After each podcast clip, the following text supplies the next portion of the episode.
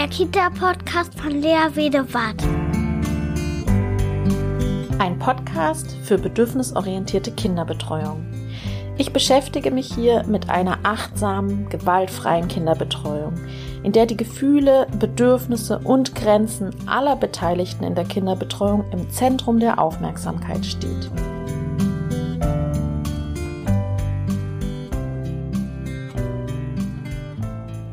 Und herzlich willkommen zu einer neuen Episode von der Kita Podcast Bedürfnisorientierte Kinderbetreuung. Ich heiße euch herzlich willkommen zu dieser Folge und eine Folge, die mir sehr am Herzen liegt und meinem Gast auch. Ich habe nämlich wieder die tolle, tolle Theresa hier. Hallo. Genau, hallo Theresa. Willst du dich auch kurz Hallo Lea. vorstellen? Vielleicht sagst du ganz kurz, wer du bist. Ah ja, genau, ich bin Theresa.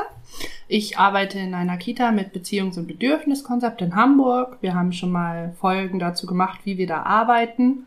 Und heute haben wir uns überlegt, äh, wieder eine Folge zusammen zu machen und deswegen bin ich wieder hier. Ja, ich freue mich sehr. Und heute geht es um das Thema Umgang der Fachkräfte mit eigenen negativen Gefühlen. Und wir sind sehr gespannt, was dabei rauskommt. Ja, wir wollen vor allem den Fokus auf negative Gefühle legen. Also, das heißt, wir wollen über das Gefühl Angst sprechen, eigene Angst, wir als Fachkräfte.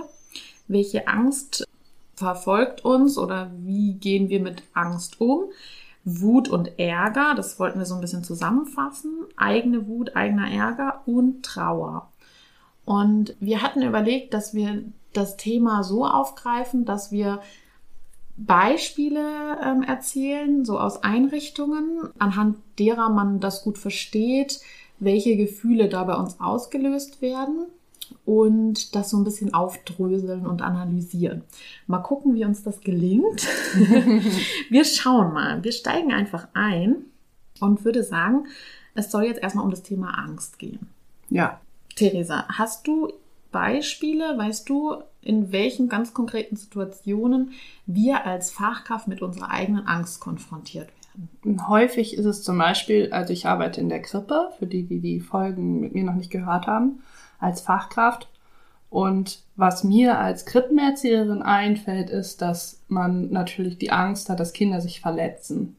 Durch Stürze oder mit irgendwelchen Gerätschaften. Und dass man dann häufig viel zu früh eingreift und die Kinder dann nicht die Chance haben, die Gerätschaft zu erkunden und den richtigen Umgang damit zu lernen. Zum Beispiel viel zu spät lernen, eine Schere zu benutzen, weil sie die vorher nicht in die Hand bekommen oder mit dem Messer zu essen oder zu schneiden oder von einer höheren Ebene zu stürzen. Mhm. Also eigentlich werden dann so Entwicklungsmomente oder Lernmomente vielleicht unterbunden, wenn wir unsere Angst zu stark damit einfließen oder lassen, abgebrochen und dadurch für das Kind zu äh, einem No-Go deklariert. Also dass man dem Kind sagt, ah, das ist gefährlich, das geht nicht. Und es gibt natürlich Kinder, die das immer wieder versuchen und dranbleiben. Aber es gibt auch Kinder, die dann abspeichern, dass es gefährlich ist und diesen Lernmoment gar nicht mehr so schnell wieder aufrufen möchten. Ah ja, okay. Also das heißt, ich glaube, wir dürfen auf jeden Fall sagen, jedes Gefühl hat ja erstmal seine Berechtigung. Definitiv. Also jedes Gefühl ist ja erstmal ein Signal, das uns zeigt, oh Achtung, das stimmt was nicht. Es, äh, ja, es, ein Bedürfnis ist vielleicht unerfüllt und ähm, erstmal, glaube ich, dürfen wir unsere eigene Angst wahrnehmen als etwas, was uns ein Signal gibt. Definitiv. Das Bauchgefühl, gerade bei den kleinen Kindern, ist ja wahnsinnig wichtig, dass wir wissen, wie viel wir der, dem Kind zutrauen, wie viel wir zulassen können. Das, was ich dabei wichtig finde, ist, auch für mich selbst gilt das total. Also ich habe manchmal Probleme mit kleinen Kindern und Treppen zum Beispiel. Immer mal so Momente, wo ich sie schwanken sehe und denke, das könnte schwierig werden. Und da denke ich dann auch manchmal so, oh, ob das wohl schon so geht mit der Treppe und dem Geländer und alleine. Aber dann weiß ich in dem Moment, okay, das ist meine Angst. Ich muss jetzt einen Schritt zurück machen und auf Abstand gehen, das Kind mal machen lassen und kann dann auf andere Weise mein Sicherheitsbedürfnis erfüllen, indem ich zum Beispiel ein paar Stufen weiter runtergehe und dann, ohne das Kind zu halten, trotzdem da wäre, falls was passieren würde, so dass ich quasi mein Bedürfnis nach Sicherheit erfülle, ohne das Kind in seiner Freizügigkeit da selbst die Treppe gehen zu können, ähm, einschneide. Zumal es mir meistens einfach nur darum geht, es einmal zu sehen, wie das Kind dann so die Treppe läuft und nicht da darum, das Kind da direkt äh, zu halten oder die Treppe runterzutragen. Also dass man mhm. einfach in dem Moment interveniert, in sich geht, einen Schritt zurückgeht und sagt, okay, das ist meine Angst, ich kann das anders befriedigen, ja. ohne das Kind damit einzubeziehen. Ja.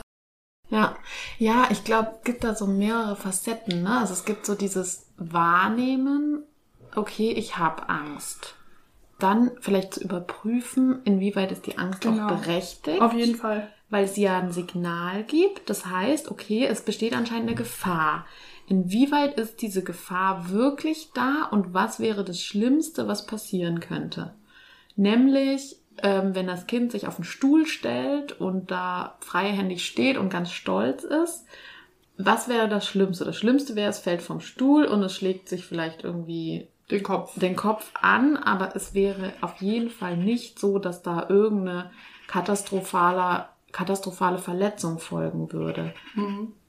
Genau. Und das dann abzu, also im Kopf so abzuspielen, ist es, ist es jetzt, macht es Sinn, das zu unterbinden, weil ich so sehr dieses Sicherheitsbedürfnis habe? Oder ist es wichtiger, dem Kind diesen, diese, diese Entwicklungs- oder Lernsituation zu ermöglichen um daraus ähm, einige Kompetenzen zu ziehen. Und ich würde behaupten, es ist wichtiger in dem Moment, dass das Kind so stolz sein kann Total. und es selber lernen kann, als dass ich da meine Angst so in den Vordergrund rücke. Und dann ist es ja auch die Frage, wie ich damit umgehe. Genau, was genau. du gesagt hast. Ich kann auch mein Bedürfnis in dem Moment anders befriedigen, ohne ja. das Kind zu beschneiden. Nämlich zum Beispiel, ja. was ist das Schlimmste, was auf der Treppe passieren kann? Das Kind rauscht ab und fällt die Treppe runter. Wenn ich weiter unten auf der Treppe stehe, in Entfernung zum Kind, sodass es sicher alleine gehen kann, mhm. kann ich diesen Fall immer noch nach ein paar Stufen abschwächen. Genau, genau. Den potenziellen ja. Fall, der ja noch nicht passiert ist und wahrscheinlich auch nicht passiert ist, wirklich selten. Ja.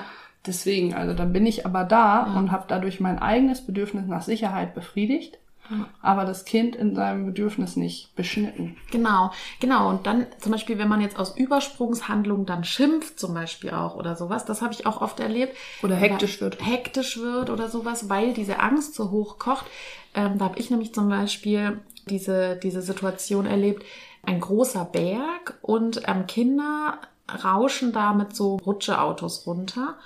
Und das ist ordentlich schnell und es macht ganz schön Kabums und so. Aber ich dachte so, oh cool, das macht bestimmt Spaß. Und die hatten Heidenfreude und haben da gejauchzt und Spaß gehabt. Und dann kam von der Ferne eine Erzieherin und hat dann wutentbrannt, kam sie angerannt und äh, hat dann geschimpft und äh, hat das unterbunden. Also hat ihnen dann die Fahrzeuge weggenommen, also auch noch eine Bestrafung, wenn man so möchte. So, und jetzt, und ich habe immer das wieder so durchgedacht und habe immer wieder überlegt, was ist da passiert? Also eigentlich ist doch da die Angst der Fachkraft so groß, dass sie das Einzige, was sie getan hat, eine Strafe zu verhängen. Und da geht so viel Lernpotenzial verloren, finde ich dann, ne? wenn man da so als Übersprungshandlung da agiert. Und da kann man ja auch so viel, so viele unterschiedliche Ansätze ja unterschiedliche Herangehensweisen nutzen, um mehr Lernmöglichkeit für die Kinder zu schaffen. Und zum Beispiel eben, äh, ja, was, was wäre denn anderes möglich gewesen? Zum Beispiel, dass die Fachkraft hingeht und vielleicht erstmal fragt, was, fragt, die Kinder was tun. macht ihr denn da? Oder, oder, ui, das sieht aber spaßig aus. Also das wäre, glaube ich, jetzt so meine Herangehensweise gewesen. Oh, das, das ist ja, das, ihr habt ganz schön viel Spaß. Also erstmal vielleicht die Situation der Kinder zu zu spiegeln und oh, das sieht ja wirklich lustig aus, um dann aber die eigene Angst vielleicht auch zu reflektieren und zu, zu sagen, oh, das, das macht mir wirklich Angst, wenn die da runterrauschen. Und das ist, glaube ich, dieser Lernmoment, in dem ich, in dem die Fachkraft dann sagen kann, wenn ihr da so runterrauscht, da kriege ich richtig Angst.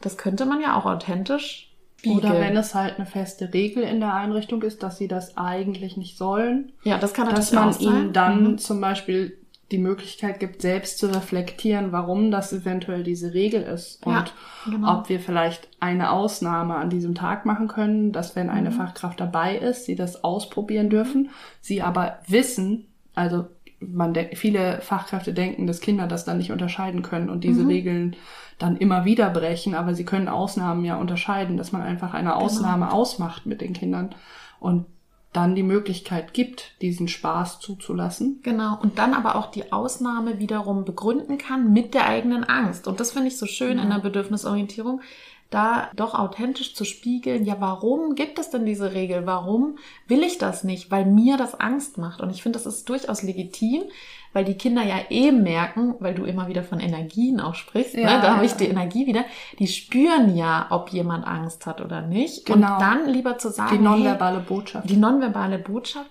ich habe Angst und das ist auch in Ordnung so. Ich als Fachkraft habe Angst. So, was finden wir denn für eine Lösung? Ne? Und da könnte man, genau, dann könnte genau. man mit den Kindern irgendwie eine Lösung erarbeiten, dass vielleicht, auch wenn zum Beispiel die Angst besteht, dass andere Kinder verletzt werden, das kann ja auch sein. Ne? Dass wenn es bestimmte so Verhaltensweisen gibt. Man ja, kann zum Beispiel genau. mit den größeren Kindern auch so Fahrübungen mit diesen zum Gerätschaften Beispiel, und dem Berg genau. machen, dass sie sagen, okay, du hast das geübt, du kannst das unter Aufsicht ausprobieren, wenn wir diese Ausnahmen machen. Und ganz wichtig, wenn das eigene Gefühl der Angst besteht, dass man sich auch als Fachkraft da vertreten lassen kann, dass man mhm. sagt, okay, du bist Kollegin oder ein mhm. Kollege, der da ein bisschen mutiger mit den mhm. Kindern ist und der das gerne mit denen macht mhm. und der da mehr zulassen kann und ich überlasse dir das Feld. Ja, du genau. kannst mal versuchen, ob du diese Ausnahme mit den Kindern dann durchführen kannst, dass sie, wenn du dabei bist, diesen Berg nutzen können, mhm. um auch ihr Gefühl für Geschwindigkeit zu entwickeln, weil ja.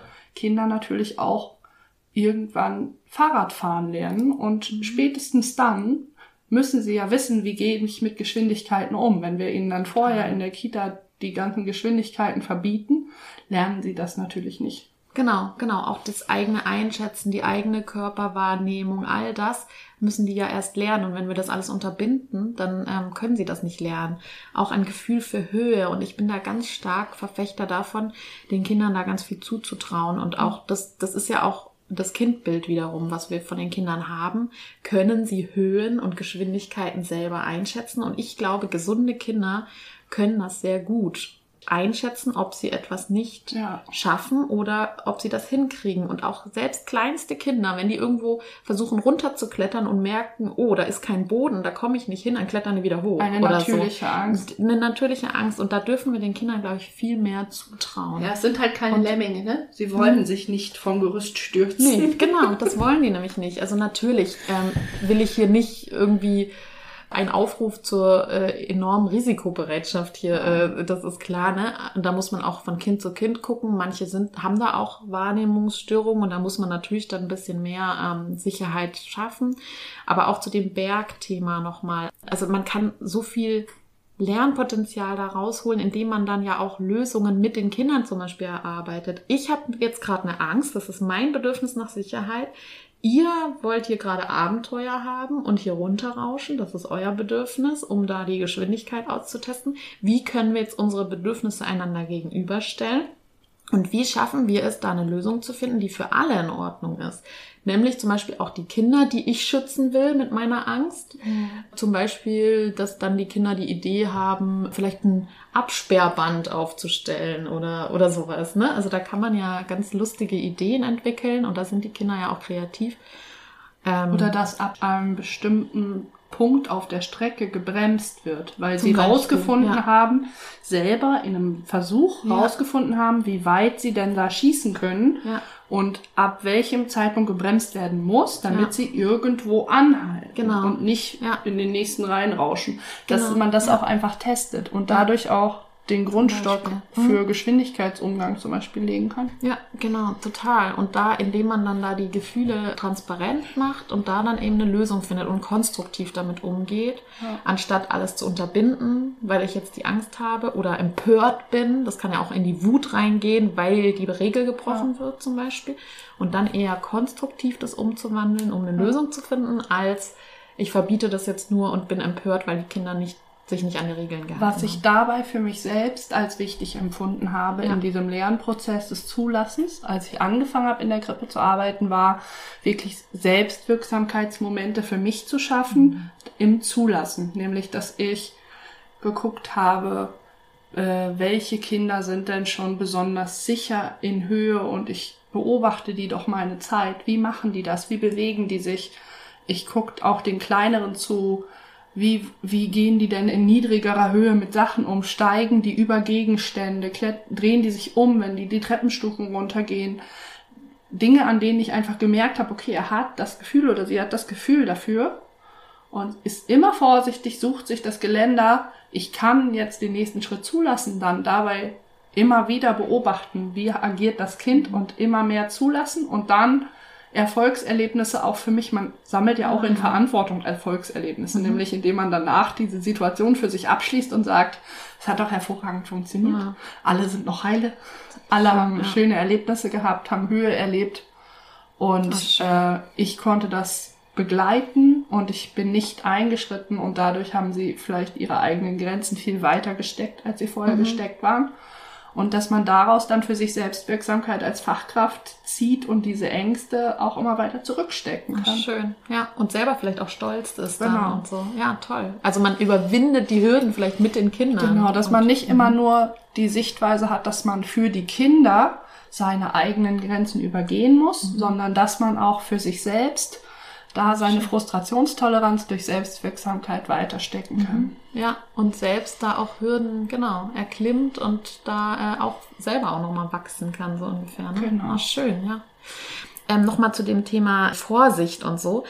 Ich glaube, im Zusammenhang mit Angst ist ja auch häufig dieses Thema Self-Fulfilling Prophecy. Total. Also das heißt, wenn ich jetzt sehr stark meine Angst äh, den Kindern gegenüber zeige oder auch die in den Energien oder in dem Nonverbalen sich ausdrücken, dann ist es ist es ja auch dieses, die Kinder sind ja so sehr stark an uns gebunden, dass die uns ja als Marker nehmen, wo man ja. Angst haben muss und wo nicht. Das heißt, wenn ich schon sage, Vorsicht, fall nicht, dann, wir wissen ja auch sowieso, dass nicht das Gehirn gar nicht verarbeiten kann. Das heißt, Vorsicht, fall. da weiß man ja einfach, dass die Kinder dann meistens hinfallen. Also das heißt, äh, wenn ich zu stark meine Angst da mit rein projiziere, dann übernimmt das das Kind ja und überträgt das sofort in seine Handlung und hat gleich selber Angst und dann passieren die Sachen meines Erachtens viel schneller und viel häufiger, als wenn man das Zutrauen hat. Genau, und das ist auch so ein häufiger Punkt bei Planung von Aktivitäten dass wir das zum Beispiel bei uns auch so machen, dass meine äh, Leitung wirklich auch oft sagt, du musst in nicht gehen und überlegen, möchtest du das, kannst du das zulassen, kannst du das begleiten? Weil wenn du das bis zum Ende widerwillig diese Aktivität eingehst, dann mach's nicht. Dann frag einen Kollegen, frag eine Kollegin, ob die das begleiten würde, ob du so lange in der Gruppe einspringen kannst, einfach weil man sich selbst den ganzen Tag oder den ganzen Zeitraum damit dann quält, wenn man noch nicht so weit ist. Und weil man halt auch den Kindern wahnsinnig viele dieser Self-Fulfilling Prophecy-Momente gibt, indem man ihnen in dem Augenblick die Sicherheit nimmt, die mhm. sie brauchen, um weitere Schritte zu gehen, die einfach durch, ich sage ja immer Energie, ja, also die mhm. wir einfach energetisch vermitteln, diese Total. Sicherheit. Ja. Und wenn wir komisch gucken, das ist ja etwas, was ganz natürlich Kindern Sicherheit oder Unsicherheit vermittelt. Die mhm. prüfen schon als Säuglinge die Blicke ja. der Eltern ja. im Zusammenhang mit anderen Menschen, im Zusammenhang mit, ja. mit Situationen und lesen aus unserer Mimik, was sie können und was nicht. Ja, so, äh, da gibt es ein Experiment dazu. Äh, Social Referencing heißt, äh, glaube ich, der Fachbegriff. Mhm. Und da sollen Kinder über so einen Graben krabbeln auf einer Plexiglasscheibe und dann, dann sollen die Eltern dann einmal eben so zustimmend sein und so, ja, das schaffst du so, also in der Mimik nur. Mhm. Und das Kind äh, statistisch gesehen trauen sich dann viel häufiger über diesen Abgrund Erwachsene zu krabbeln. Ja, auch. ja, also genau. Man das, kennt das ja aus genau. Hoch, Hochseilgärten wenn man, so. Genau, wenn man Zustimmung und Vertrauen hat, dann traut man sich das eher zu und bei diesen Babys, die, wo die Eltern dann ängstlich geguckt haben, so nur gucken, ne? also ohne irgendwelche ohne irgendwelche Sprache oder, oder Geräusche, sind die Babys nicht rübergekrabbelt. Genauso wie es auch viele äh, Erkenntnisse dazu gibt, dass wenn schon drei Kinder drüber gekrabbelt sind, sich viel mehr Kinder noch trauen, als wenn die ersten drei zurückgeschreckt sind. Mhm. Also das ist ja jetzt nicht bei diesem Experiment, mhm. sondern allgemein ja. bei, bei Wagnis. Ja. Und da deswegen ist es halt bei uns wirklich so, wenn du bis zum Ende zweifelst, dann Mhm. Ja, gib den Kindern die Chance, das mit jemand anderem zu machen, der es Mhm. ihnen zutraut. Auch wenn ich, wie gesagt, wie vorhin erklärt, immer dafür bin, dass man seine eigene Frustrationsgrenze da weiter zu stecken versucht. Und Mhm. das geht meiner Meinung nach nie mit sich selbst dazu drängen und Mhm. die Situation aufzwingen und ertragen, sondern immer nur mit Selbstwirksamkeit. Also, dass man aus eigenem Gefühl Momente zulässt, Selbstbestimmung auch. genau, ne? ohne sich zu zwingen und dann Erfolgserlebnisse Ja. sammelt. Ja. ja, und diesen Stolz dann auch in den Vordergrund stellen. Ne? Also nur wenn wir den Kindern auch Wagnisse zutrauen, sind sie nachher umso stolzer, wenn sie es schaffen. Und das ist natürlich ein, für die Persönlichkeitsentwicklung enorm wichtig, weil sie dann wachsen und merken, ich bin jemand und ich schaffe was und ich Mhm. kann was. Ne? Und So. was mir und den Kindern oft hilft, ist, wenn das wirklich so was, was ist, was das Kind so stolz macht, dass man dann gemeinsam, weil ich bin da ganz ehrlich, ich freue mich auch immer in solchen Momenten, beim Abholen den Eltern berichten Mhm. kann, was das Kind in dem Moment geschafft hat, dass das Kind es selbst berichtet und man dann bei diesem Bericht vielleicht noch dabei ist und, und auch miterzählt, Mhm. wie toll das war, so noch Anerkennung dem Kind gibt Ja. in diesem Moment und Wertschätzung und dann natürlich auch ein bisschen zehren kann von der Reaktion der Eltern, die dann kommt und auch Mhm. Ja. dem Kind die Möglichkeit geben kann, dieses Erlebnis ins Elternhaus reinzutragen, wo dann ebenfalls mehr zugetraut wird, Ja. weil sie wissen, Ah. dass diese Fähigkeit besteht. Ja, spannend, ja. Okay, ich glaube, das Thema Angst haben wir jetzt ein bisschen besprochen. Das heißt, wir gehen jetzt mal auf das Thema Trauer ein als nächstes. Trauer. In, erstmal würde man ja so denken, das hat in der Einrichtung kommt das gar nicht so vor. So Weil man es direkt mit Trauer bei ja, Tod so und mit, ähnlichem ja, verbindet. so mit, mit Weinen und so verbindet. Ne? So äh, würde ich jetzt als Genau. erstes mal denken, so, also meine Trauer als Fachkraft. Die Kann kommt auch doch in, sein. in der Einrichtung gar nicht vor, würde man erstmal Genau. sagen. Ne? Aber wir haben so ein bisschen überlegt und tatsächlich kommt das vor. Theresa, hast du irgendwie eine, ein Beispiel? Genau, also wir haben halt überlegt, dass es ja auch Kränkung sein kann. Und was natürlich bei Trauer einem sofort in den Kopf kommt, ist, dass wenn man selber trauert oder traurig ist, dass es natürlich so eine Grundstimmung, die kindunabhängig ist und man vielleicht dann in die Kita kommt und diese Stimmung einfach aufklären kann. Das ist so eine einfache Situation, dass man sagt, okay, Kinder, ich bin heute traurig, weil mir vielleicht auch erzählt oder auch nicht, was einen da zu Hause traurig gemacht hat oder was heute einfach schlechte Laune ausgelöst hat und dass die Kinder dann häufig schon sehr sozial reagieren und der Fachkraft mehr Toleranz einräumen oder sie auch ein bisschen pflegen, ihr Kissen bringen oder so und dass man einfach wirklich auch den Kindern gegenüber sowas sagen kann, dass man schlechte Laune hat oder traurig ist, auch um den Kindern das Gefühl zu nehmen, vielleicht für irgendwas verantwortlich zu sein. Was für mich so eine typische Trauer- und Kränkungssituation ist in dem Zusammenhang, den wir heute eigentlich vorhaben, ist, wenn man selbst als Fachkraft gekränkt ist über Ablehnung oder Nichtbeachtung von Kindern. Weil Mhm.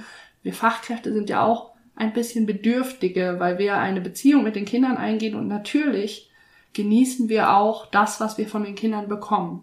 Die Aufmerksamkeit, die Wertschätzung, auch viele liebevolle Gefühle, die uns entgegengebracht werden und Vertrauen. Und natürlich, man ist ein Mensch, man, man genießt das, man braucht das auch. Und wenn das dann von den Kindern nicht erfüllt wird, vielleicht auch in einem Moment, wo man da ein bisschen bedürftig ist und das Bedürfnis hat, dann reagieren natürlich auch Fachkräfte sehr menschlich, manchmal mit Trauer und Kränkung. Mhm. Genau, also quasi Kränkungen können viel stattfinden und die darauf folgende Trauer sozusagen. Ne? Also Genau. wir sind traurig darüber, dass zum Beispiel eben wir als Fachkraft vermeintlich abgelehnt werden. Und da gibt es natürlich verschiedenste Beispiele. Also eben, dass, dass das Kind von einer anderen Fachkraft äh, getröstet werden möchte oder von einer anderen Fachkraft gewickelt werden möchte oder eben nicht mehr kuscheln möchte, obwohl ich das jetzt gerne hätte. Oder das so. Buch nimmt und zur anderen Fachkraft geht, obwohl man vielleicht schon angefangen hat zu lesen. Das auch. Ja, und das ist ja auch, das ist ja auch traurig. Also das darf man ja auch mal Natürlich. so sagen. Das ist ja eine enorme Kränkung. ja? Natürlich denkt auch gerade das Kind in uns denkt dann häufig Ja, so, das oh, Kind denkt dann in uns, Mann, aber ich wollte das jetzt und das ist auch eine Kränkung und das dürfen wir auch, das ist ja auch Teil der bedürfnisorientierten Kinderbetreuung zu sagen, ja, die Gefühle sind da und das ist ja auch äh, klar, das hat sich jetzt auch noch gereimt, so und das dürfen wir uns sagen.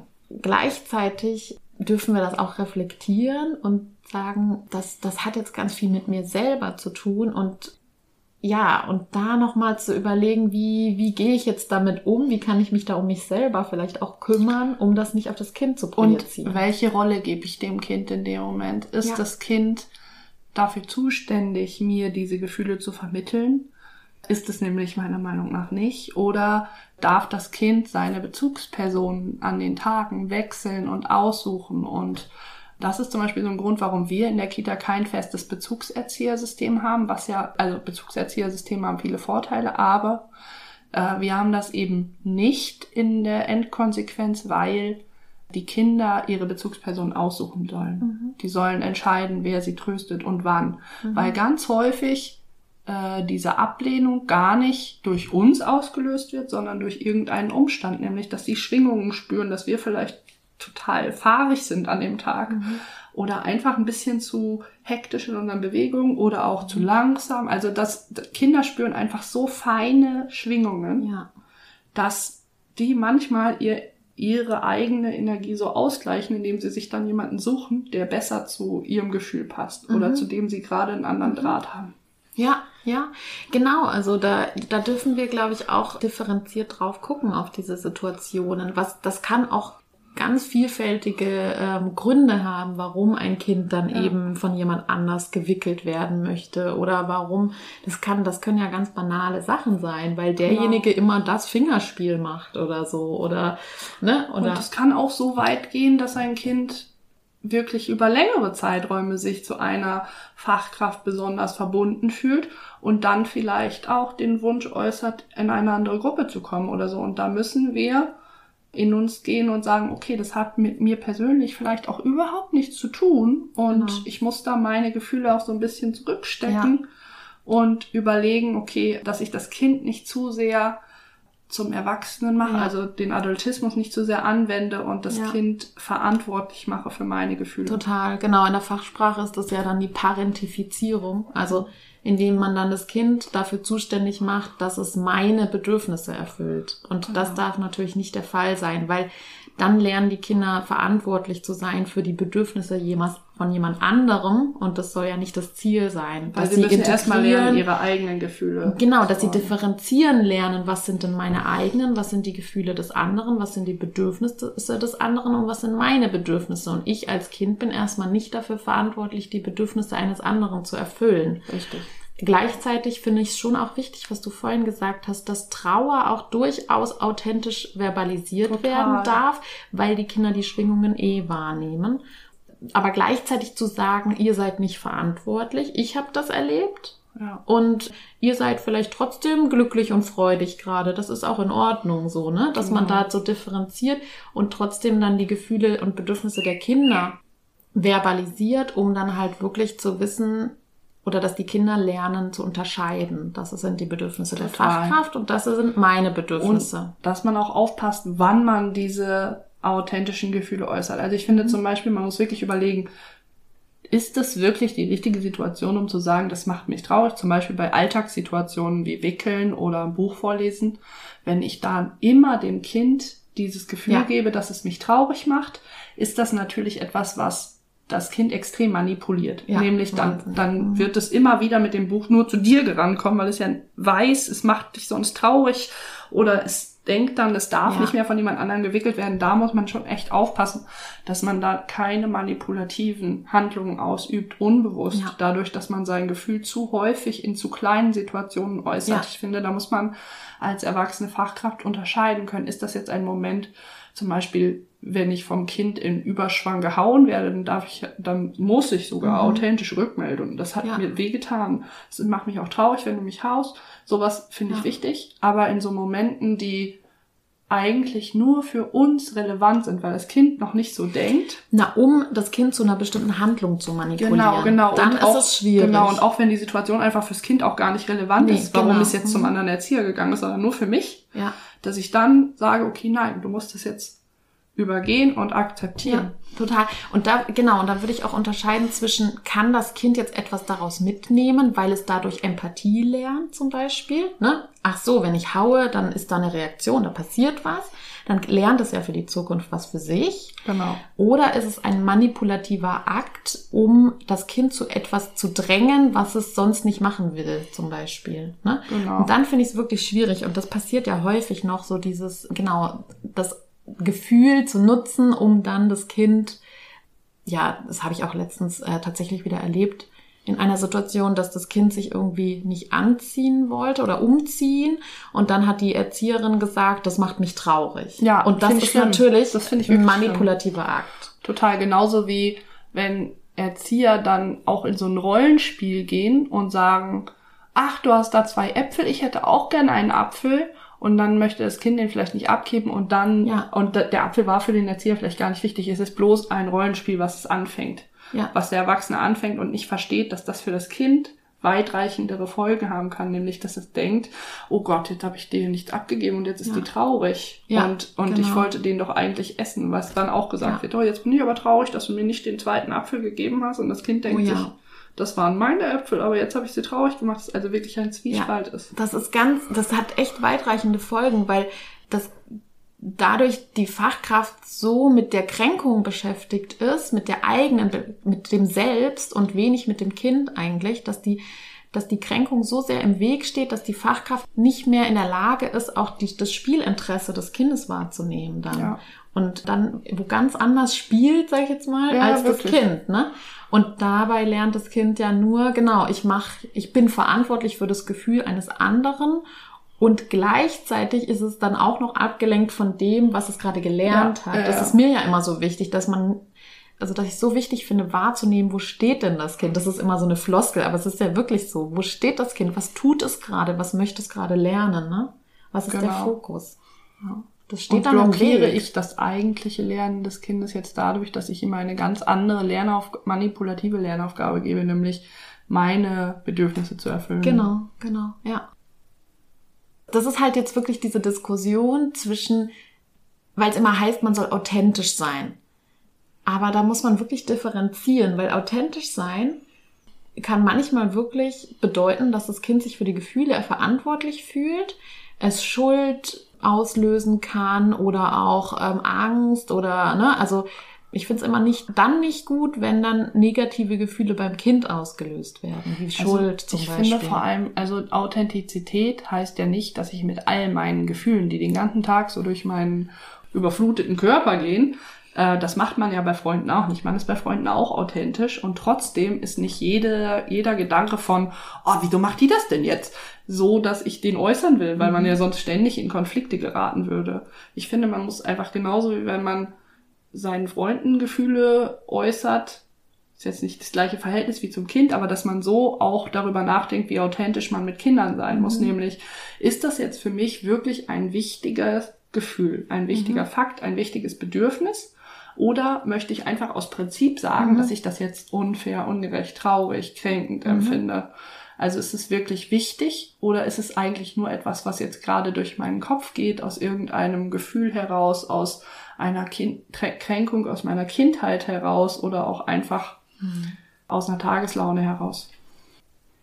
Und äh, wenn das halt wirklich für mich authentisch und wichtig ist, dem Kind das zu spiegeln oder dem Kind das mitzuteilen, dann sollte ich das auf jeden Fall tun. Also zum Beispiel, wenn das Kind mich kränkt mit aggressivem Verhalten, dass es mich Mit haut Schimpfwörtern oder so. oder mich beschimpft, genau, dass ich das dem Kind ganz klar mitteile. Oder auch wenn das Kind mich extrem in meiner Geduld strapaziert, dass ich dem Kind dann auch sagen kann, du, das, es nervt mich jetzt wirklich. Und ich kann gerade das nicht so gut haben. Solche Sachen finde ich authentisch immer wahnsinnig wichtig, aber man muss seine authentische Reaktion schon professionell Mhm. abschätzen. Mhm. Ist das in diesem Augenblick wirklich wichtig, das dem Kind mitzuteilen? Ja. Oder gebe ich dem Kind viel zu viele Denkaufgaben mit Ja, auf den ja, Weg, die es vielleicht noch nicht bewältigen kann, weil Kindern für die Aufspaltung von Gefühlen einfach auch äh, die Lebenserfahrung fehlt. Mhm. So, das bricht jetzt etwas abrupt hier ab. Wir haben zwei Teile daraus gemacht aus unserem langen Gespräch, weil sonst wäre die Aufnahme einfach zu lang. Deshalb kannst du gleich in die nächste Aufnahme hüpfen und da in die nächste Podcast-Folge und da geht das Gespräch quasi unmittelbar weiter. Es wird dann eben nochmal weiter um die Trauer gehen von Fachkräften und dann vor allem über das Gefühl der Wut. Wann kommt in uns Fachkräften die Wut hoch? In welchen Momenten überkommt sie uns und wie können wir sie bei uns regulieren? Wenn ihr zu mir Kontakt aufnehmen wollt, dann kommt auf meiner Website vorbei www.bedürfnisorientierte-kinderbetreuung.de bei Instagram unter der Kita Podcast, alles zusammengeschrieben, oder auf Facebook der Kita-Podcast für bedürfnisorientierte Kinderbetreuung. Ich danke euch vielmals fürs Zuhören und bis zum nächsten Mal dann. Tschüss! BOK, bedürfnisorientierte Kinderbetreuung, gemeinsam für starke, sich selbstbewusste Kinder.